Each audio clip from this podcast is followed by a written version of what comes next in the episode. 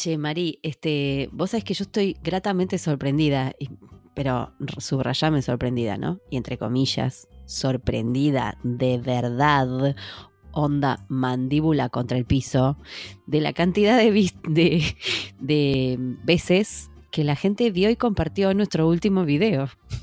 ¿Vos te diste cuenta? Último karaoke, que es eh, No soy un diccionario ambulante. Yo Lo no hicimos tipo en tres segundos. Sí, no, no, no sé si en tres el, segundos, el video pero con medio menos así. producción igual. Fue el Sí. con menos producción. Sí, sí. Yo igual te quiero contar que puse eh, la cámara en un silloncito arriba de una caja en el patio y le canté a la cámara como una hora y media más o menos hasta que quedara algo decente. Igual no era re decente tampoco. Este, y, pero bueno, es más o menos como hacemos los videos. Siempre hacemos la cosa en joda. Digo, la idea es como reírnos de la Casera, profesión. jodas para Sí, reírnos. y, tuvo muy buena repercusión porque se ve que, eh, por lo que yo estuve viendo, lo compartieron también profes de inglés que se sintieron muy identificados. He visto gente que lo compartió en portugués incluso.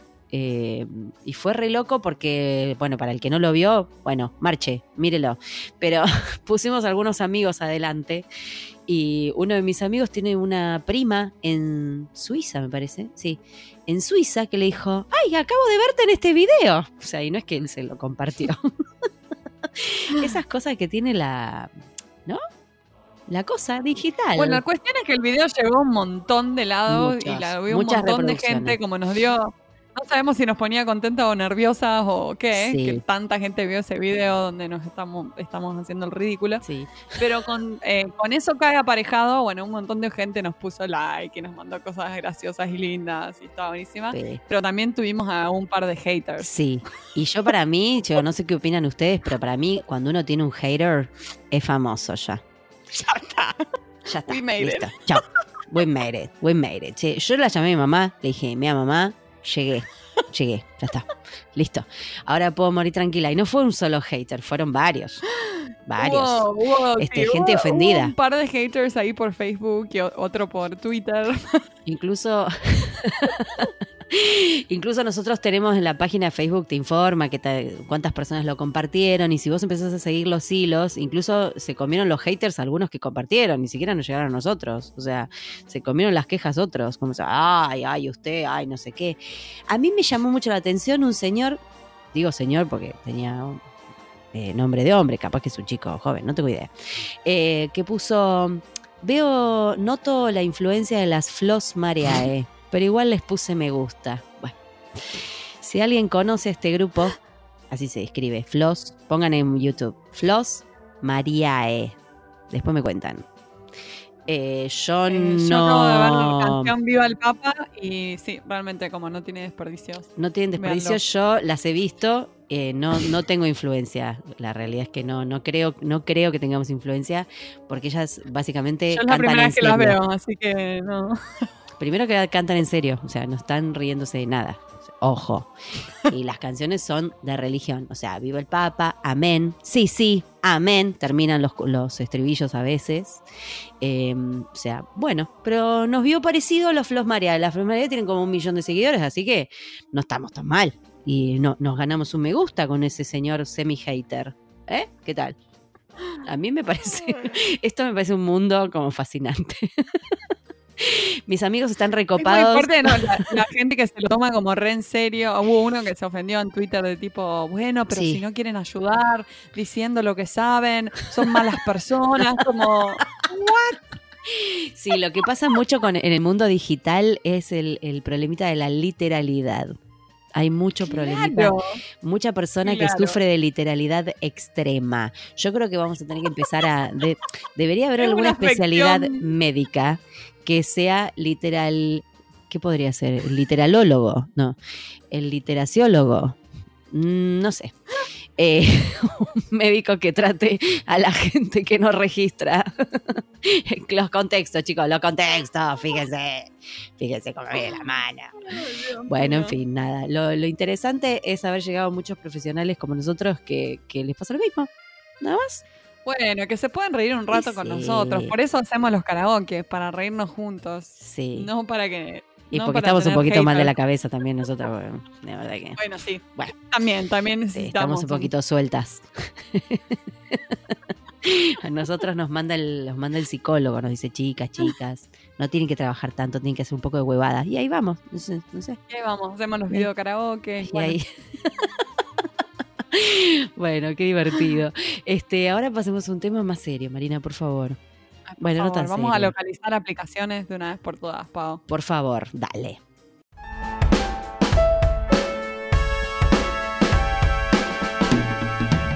Hoy tenemos el gusto de entrevistar a Ángel Domínguez. Él estudió diseño gráfico publicitario y trabajó como diseñador gráfico y desarrollador web durante 10 años.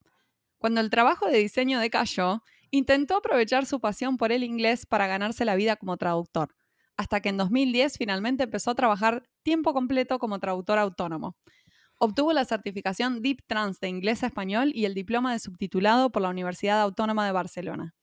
En este tiempo ha traducido libros sobre diseño, anuncios de televisión, webs de empresas, etc. Ha localizado más de 100 aplicaciones y juegos, especialmente para iPhone y Mac. Ha tenido la suerte de traducir para empresas como Cartoon Network, Apple, IBM y Native Instruments. En estos 10 años de profesión, le han sido de gran ayuda sus anteriores estudios y aficiones, tanto para sacar adelante ciertos proyectos como para conseguir clientes. Ángel, es un placer tenerte aquí con nosotras en Pantuflas. Ay, Bienvenido. para, mí también, para mí también, muchas gracias. ¿Estás ahí vos también con tus pantuflas o tus zapatillas o no? Poner por supuesto que sí. Ajá, ah, Ah, menos mal. Es como una segunda piel para mí. Y sí, Como claro, buen claro, como segundo pie. ¿Dónde estás, Ángel, eh, geográficamente? Pues estoy en el sureste de España, en un pueblecillo que se llama Albox. Ajá. Y de hecho nos hemos mudado hace un par de meses. Hasta hace Ah. poco estábamos también cerca de aquí, un sitio que se llama Lorca y que todavía echo de menos. Pero bueno, aquí amoldándonos al nuevo sitio. Mira vos, o sea que hoy estamos triangulando Los Ángeles, Buenos Aires, Albots. ¿Albots Fíjate. o Albox? No sé si lo dije bien. Muy bien, excelente. Eh, bueno, Ángel, nos interesa mucho tu experiencia traduciendo aplicaciones. Bueno, como le- te conté en el off, porque le vamos a contar a la gente, eh, mira, eh, nosotros en general andamos siempre pescando algún traductor, traductora que haga algo que, que no conocemos, alguna que tenga alguna especialidad que no conocemos. Muy Y bien. nos llamó mucho la atención eh, tu experiencia, tu vasta experiencia con aplicaciones. Eh, así que por eso te pescamos por la red. Estoqueando. En tu Twitter, en tu Twitter tenés un mensajito que dice English to Spanish Audio Visual Translator. I probably translated one of the apps on your phone. Exacto. Probablemente traduje una de las aplicaciones de tu teléfono, claro. Sí, sí, Sí. es cierto. Nos encantó ese, ese, ese catchphrase marketinero, nos pareció muy lindo. Muy Eh, bueno. ¿cómo, cómo llegaste a, a este nicho dentro de, de la especialidad de la traducción? Pues, eh, como habías comentado antes en la bio, mm, parte de mi experiencia anterior, que yo empecé en el mundo profesional, al principio yo quería dedicarme a la programación. Hice un Mm, par de años de ingeniería informática en la universidad, pero era un momento complicado y al final lo, lo acabé dejando. Pero después en mi trabajo de diseño hice cosas relacionadas con la programación y el desarrollo web y por suerte encontré a un cliente maravilloso en Alemania que estaba buscando a alguien tan con un perfil tan extraño o particular como el mío y que fuera tan friki de la informática y que se interesara tanto por eso. Y ese ha sido el principal cliente con el que he estado trabajando en este tipo de, de tareas. Ah, mira. Y bueno, ya te digo, esto ha sido desde 2011 con este cliente y todavía estamos. Wow, un montón. Amén de otros clientes, ¿no? También eh, de este tipo de, de trabajos de localización. Pero Claro, y aparte desde 2011 hasta acá, lo que han crecido las apps es monumental Claro. sí, eh, también. es tremendo, tremendo. De hecho, em, me acuerdo que hace unos años Apple sacó una página para hacerse autobombo, eh, presumiendo de hemos creado no sé cuántos miles de puestos de trabajo. Estas cosas que parecen un poco vacías, ¿no? Para, simplemente para presumir. Pero claro, yo veía esa página y yo pensaba, pues que yo soy una de esas personas. Porque Mm, mi, labor principalmente se centra en, el software para iPhone y para Mac. Así que. O sea que directamente cuando preguntas dónde, dónde trabajas vos, directamente en Apple. No. O para Apple. Casi. He hecho cosas no, para porque estábamos hablando del autobomba. A lo mejor decías directamente en Apple como para impresionar a la gente, ¿viste? No tienen por qué saber que sos traductor autónomo. Bueno, técnicamente he hecho cosas para Apple, pero, pero te, puedes imaginar la cantidad de contratos de confidencialidad que hay con mi firma. Imagínate, pues buena es Apple. Con esa gente así como tan, tan, tan, tan, tan, tan grosa, porque ella es una de las empresas más, más top Sí. Pero mi hijo de seis años la reconoce. Estaba el otro día armó una computadora, laptop, se armó con una página y se armó el teclado, se lo dibujó el teclado, todo. Y en la parte de atrás hizo el dibujito de la, de la manzanita. Me dice, esta es la, manzanita, la marca de la computadora. Me impresionó cómo, cómo hasta la marca llegó a un niño tan chico. Madre mía, se ha convertido en un fenómeno cultural, desde luego. sí, totalmente. Está por todos lados, además, Mari. Además. ¿Y cuáles, cuáles son los desafíos de este tipo de traducciones que, podrías... yo me imagino un montón, pero bueno, vos sos el que sabe. Eh, pues los primeros que me vienen a la cabeza, sobre todo la limitación de espacio. Eh, porque ya sabéis que los textos en español pues crecen sobre el original en inglés un 20% más o menos. Sí. Y estamos hablando de software para unas pantallas pequeñitas las que tienes un botón que a lo mejor caben 15 caracteres con suerte. Entonces tienes que, a veces te las ves y te las deseas. ¿Y, y, tendés a usar abreviaciones o tratás de evitarlas? No, siempre que puedo las evito. Sí, son feas. les temo como la vara verde. Sí, sí, sí. A, veces no hay más remedio. De hecho, ayer un cliente me, me comentaba, mira, esto no cabía en esta etiqueta, así que ¿qué te parece si abreviamos? Al final puse otra cosa porque eh, mm. funcionaba un poquito mejor que las abreviaciones. De, todos modos, e, ese es uno de los problemas, ¿eh? porque, sí, porque hay más historias. A veces eh, te encuentras frases sin contexto, que es lo típico. No hay comentarios del desarrollador, entonces si tú te encuentras la palabra inglesa the y luego una variable, entonces, ¿qué, ese de cómo lo traduces? El, la, los, las. Eh, o a veces el desarrollador no ha hecho la parte que se llama internacionalización, que es preparar la aplicación para que los textos que aparecen, que suelen llevar contenido variable, eh, se adapten a distintos idiomas. Entonces, eh, no han previsto que una cosa pueda ser femenina o masculina. Entonces, bueno, hay trucos, que hay cosas que podemos hacer para eludir esos problemas, pero no siempre funciona. A veces tenemos que recurrir al masculino universal que, en fin, mm. pues qué, remedio, ¿no? Porque no podemos luchar contra todo.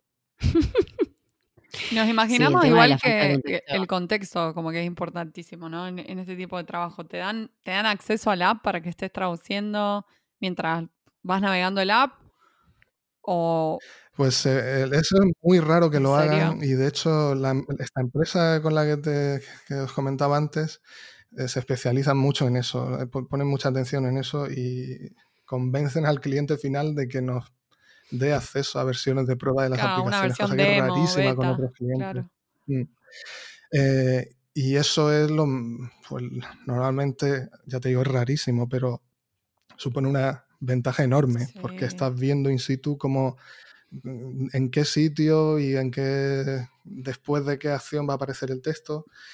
Eh, yo creo todavía hay margen para mejorar mucho, creo yo, tecnológicamente, pero mm, ya te digo, esto es los que menos. En general, te dan a lo mejor una, un documento de Excel con varias columnas, en una el texto en inglés, en otra el destino, con suerte algunos comentarios y la aplicación despídete de, verla. A veces ni siquiera hay mm. una ronda de revisión lingüística o de validación. Claro, eso te Para echar un vistazo a ver si se salen todos los textos que has traducido, si no cabe ni uno solo y hay que cambiarlo. Pues a veces no, a veces ni eso. Mm, claro, yo te iba a preguntar eso, porque capaz que, no sé, una vez que ya está todo listo, podés hacer una, una prueba y decir, no, bueno, cambiar esto, aquello, pero no, salen así. Y la gente lo A veces sí se hace, pero, pero es el- la- son las veces que menos, verdaderamente. Y esto también pasa cuando estás traduciendo con los videojuegos, pasa lo mismo. claro. Eh, a veces Sí. tienes más información si te pones tú a investigar en la prensa, si se ha eh, esparcido algún rumor sobre lo que estás traduciendo y tienes acceso a alguna captura de pantalla que han robado de alguna conferencia, porque el cliente a lo mejor no te da nada. Claro. Eh, Tenés que No, qué bárbaro. ¿Y qué, Al final la calidad, perdón que te sí. interrumpa, al Ah, final la calidad en parte depende también de, de lo que se involucre el cliente, porque nosotros tampoco podemos hacer milagros con lo que nos dan, bastante, yo creo que bastante ha- hacen- hacemos los que nos dedicamos a la localización.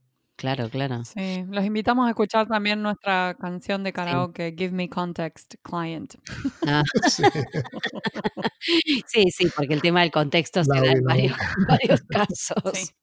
Es tremendo, sí, es tremendo. Yo creo que esa es la palabra que más pronunciamos los traductores. ¿eh? Give me context. Sí, sí. por favor, rogamos, rogamos context. ¿Y con qué tipos de clientes trabajás? O sea, mm, no sé si es que se trata mucho de, de- de empresas chicas o grandes o startups o son este, intermediarios. Normalmente con agencias, Ajá. porque los desarrolladores, incluso desarrolladores independientes, alguien que, que tiene un ordenador portátil y trabaja en su habitación y quiere sacar una aplicación porque ha tenido una idea fantástica, eh, normalmente no tienen los conocimientos ni el tiempo para ponerse a buscar traductores especializados de los idiomas a los que le interesa. Claro. Entonces una agencia les da esa seguridad. Y si, y si están especializados en localización, de hecho, eh, no sé si todavía está, pero hasta no hace mucho Apple tenía una, una página en la que recomendaba una serie de agencias ah, para los posibles los desarrolladores que estuvieran interesados. Claro. Entonces, eh, si con que necesites lo- los típicos idiomas de eh, francés, italiano, alemán y español ujú, que son muy típicos, ¿no? Esa- ese grupo. Si quieres localizar tu aplicación en esos cuatro idiomas, eh, buscar un profesional que, para cada idioma y luego saber si sí. puedes confiar en él, si tiene experiencia, mucho tiempo. Entonces, una agencia le soluciona eso a, a los desarrolladores, tanto Claro. si son pequeños como si son grandes. Entonces, casi exclusivamente a través de, de agencias. Claro, claro. Sí, porque además em, se me hace que tampoco quizás el desarrollador no sé hasta dónde tiene conciencia de la importancia de la localización. Una agencia ya entiende más o menos lo que se necesita. Pero por ahí Claro, la agencia les puede asesorar y, no- y no solamente, Claro. incluso va más allá, porque hoy en día hay otra cosa muy importante que es la accesibilidad. Y los dispositivos de Apple, ahora me voy a poner en plan comercial de Apple, pero tienen funciones de accesibilidad muy, muy, muy buenas y que verdaderamente no son difíciles de implementar en la traducción, ¿no? o sea, en, en una localización. Entonces, eh, a lo mejor el desarrollador ni siquiera es consciente de eso y una agencia que controle bastante el tema les puede, les puede encauzar por el buen camino, vaya. Claro, Mm. claro, claro, tal cual. ¿Y a veces estás a cargo del testeo, del control de calidad final? Eh, o sea, ¿te, te toca hacer el testing de las apps o, o es normalmente alguien del lado del cliente que lo hace? Eh, con, este, con esta empresa, esta agencia alemana, eh, con la que llevo ya desde 2011, en muchos casos sí hay una ronda de, de testeo lingüístico. Mm, Eh, eh, igual que te, en, en muchos de los proyectos tienes un- una versión beta de prueba de la aplicación para que veas las cosas en su contexto. Cuando han incorporado la- los textos traducidos, eh, pues te, envían otra actualización y puedes comprobar. Y normalmente te indican, comprueba estas 7 o 8 pantallas, que son las que ellos creen que pueden tener más problemas, y haz esta serie de cosas a ver si se rompe, a ver si se ven las cosas mal, y Claro. entonces... Pero, eh, pero es raro, ¿eh? es raro que haya claro. es raro que haya esa ronda. A veces he traducido algún videojuego con, no sé, 20.000 palabras, 30.000 palabras, y no he, el, el videojuego no ha pasado por mis manos jamás hasta que lo he visto en alguna tienda y lo he comprado.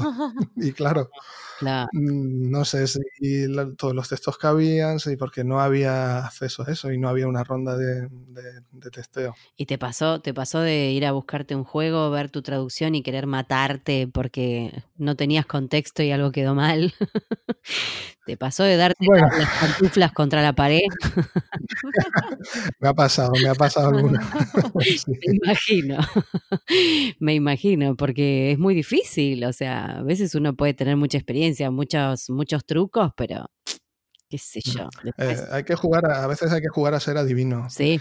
Sobre todo si, si los calendarios de entrega son apretadísimos. Claro.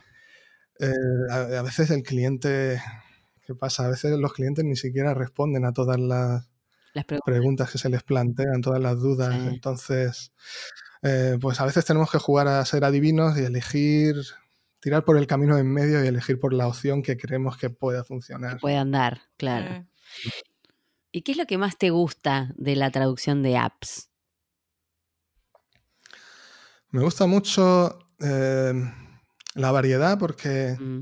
he traducido cosas desde, me acuerdo de una, una aplicación que eh, reproducía sonidos relajantes para dormirse.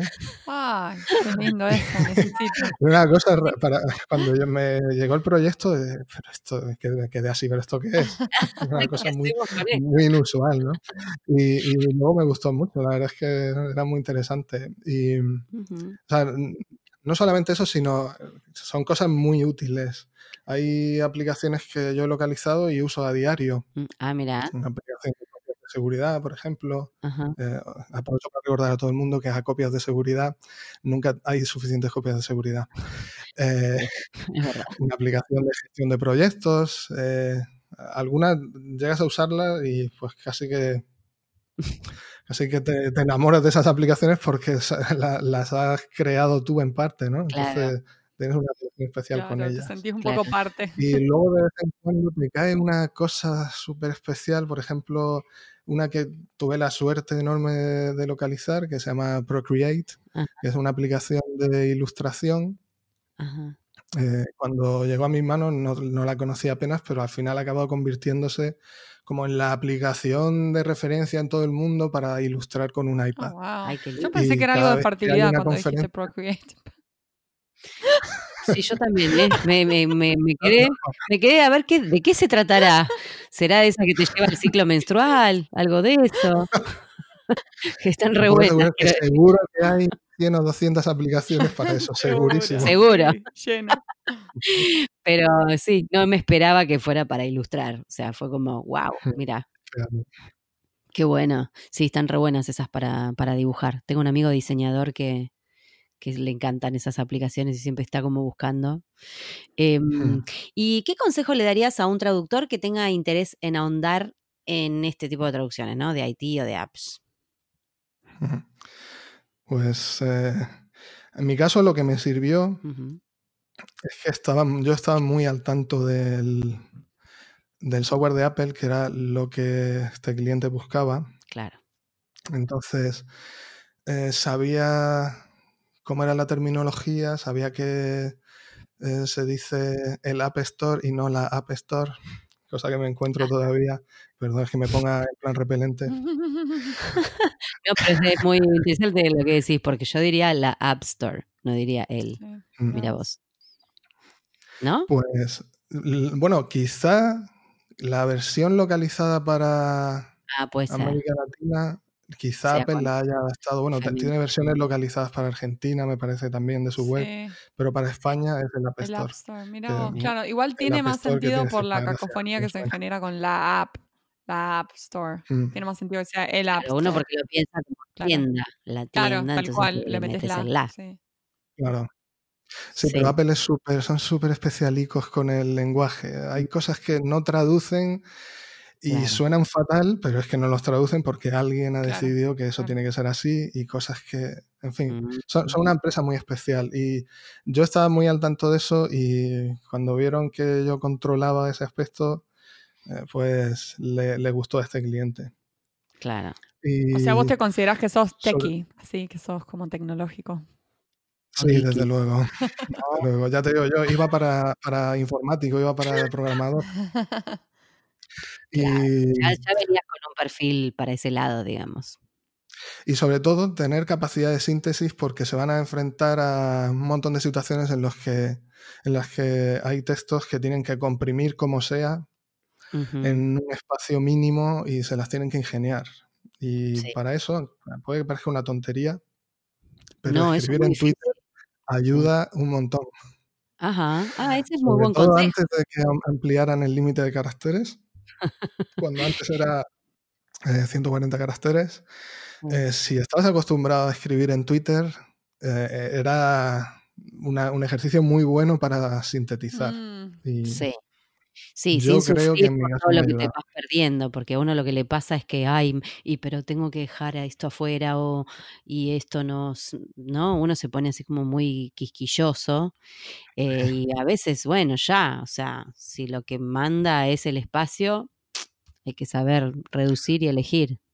Sí, exactamente. Tienes que descartar muchísimo y hacer algo que se entienda, que la persona que está delante de la pantalla eh, sepa a qué se refiere. Yo me acuerdo de un jefe que tuve hace años, decía, mira, Ángel, tú piensa que el usuario es tonto. o sea, siempre acuérdate de eso. El usuario es tontísimo. Así que hay que hacer las cosas de, forma que lo entiendan. Por, y eso era cuando me dedicaba al diseño, pero creo que es un consejo que se aplica, se, puede aplicar en muchas facetas.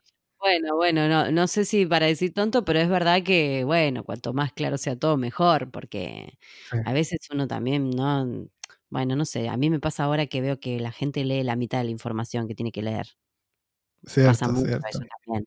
Haces mm. un, no sé, un flyer, un folleto con información y tenés que pensar bien dónde poner la información para que la gente la vea. Porque mm. Pasa un poco eso. Entonces me imagino, sí, en una app que uno además la está empezando a usar, no sabe bien cómo va, si encima fuese medio críptica o si no se entendiera, sería como, es un fiasco. y además eso es un debate, pero constante. Yo esto lo llevo yendo años a desarrolladores porque, mm. eh, claro, los sistemas operativos de los ordenadores y de los smartphones van avanzando, incorporan nuevas funciones. Ahora el tema de la privacidad está muy vigente.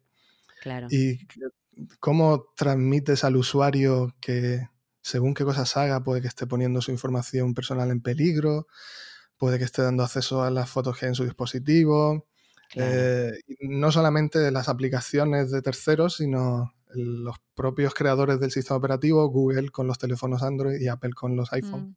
Mm. Eh, pues tienen que pensar mucho en eso y cuando a nosotros nos caen esos textos para localizar, pues tenemos que tener muchísimo cuidado. Sí, claro, claro. Sí, porque eso ya es más, más de índole tirando a legal. o sea que tiene que ser bien clarito. Ángel, y tenemos una pregunta en el final de nuestro podcast que venimos haciendo esta temporada y es ¿cómo ves al traductor del futuro? Vos que sos medio techie, me interesa, me interesa tu perspectiva del lado tecnológico también. qué miedo da esa pregunta, de verdad. miedo. Parece que no, pero es, jodida la pregunta. Hay que enfrentarla con confianza, muchachos.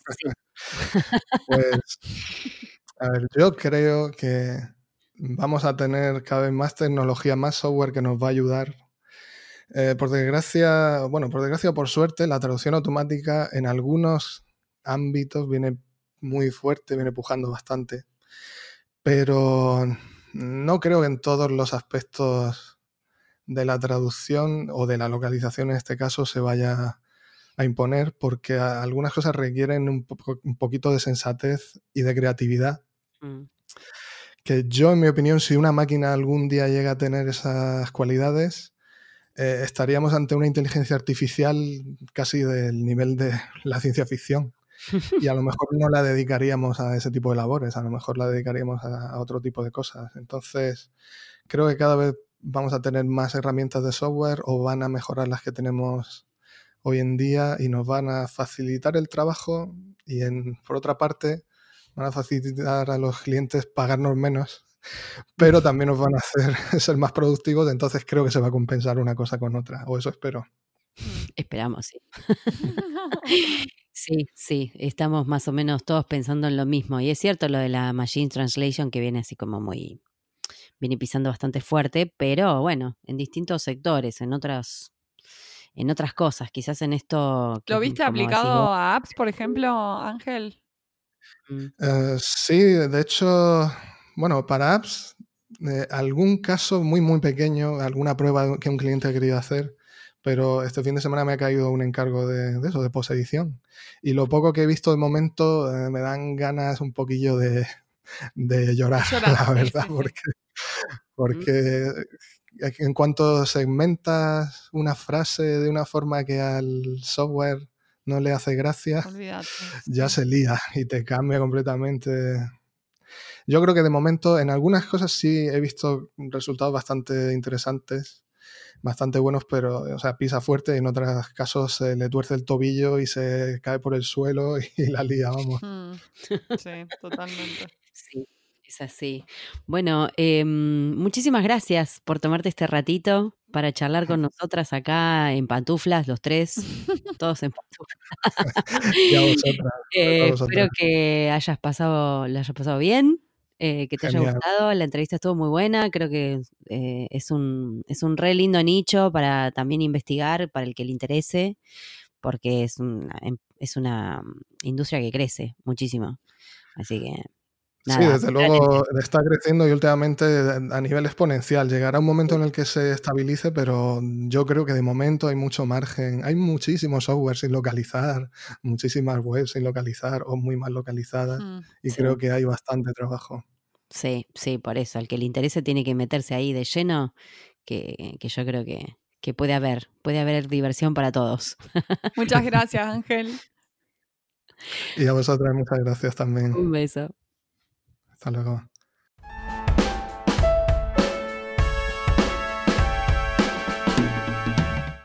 Este fue un nuevo episodio de En Pantuflas. Podés encontrarnos en la página en guiondelmediopantuflas.com y suscribirte para escuchar los nuevos episodios en Podcast Addict, Google Podcast y Spotify. Prohibida su reproducción musical Los Ángeles, Paula Caballito, Argentina, las pantuflas de flamenco son mías. Y las de tigre son mías.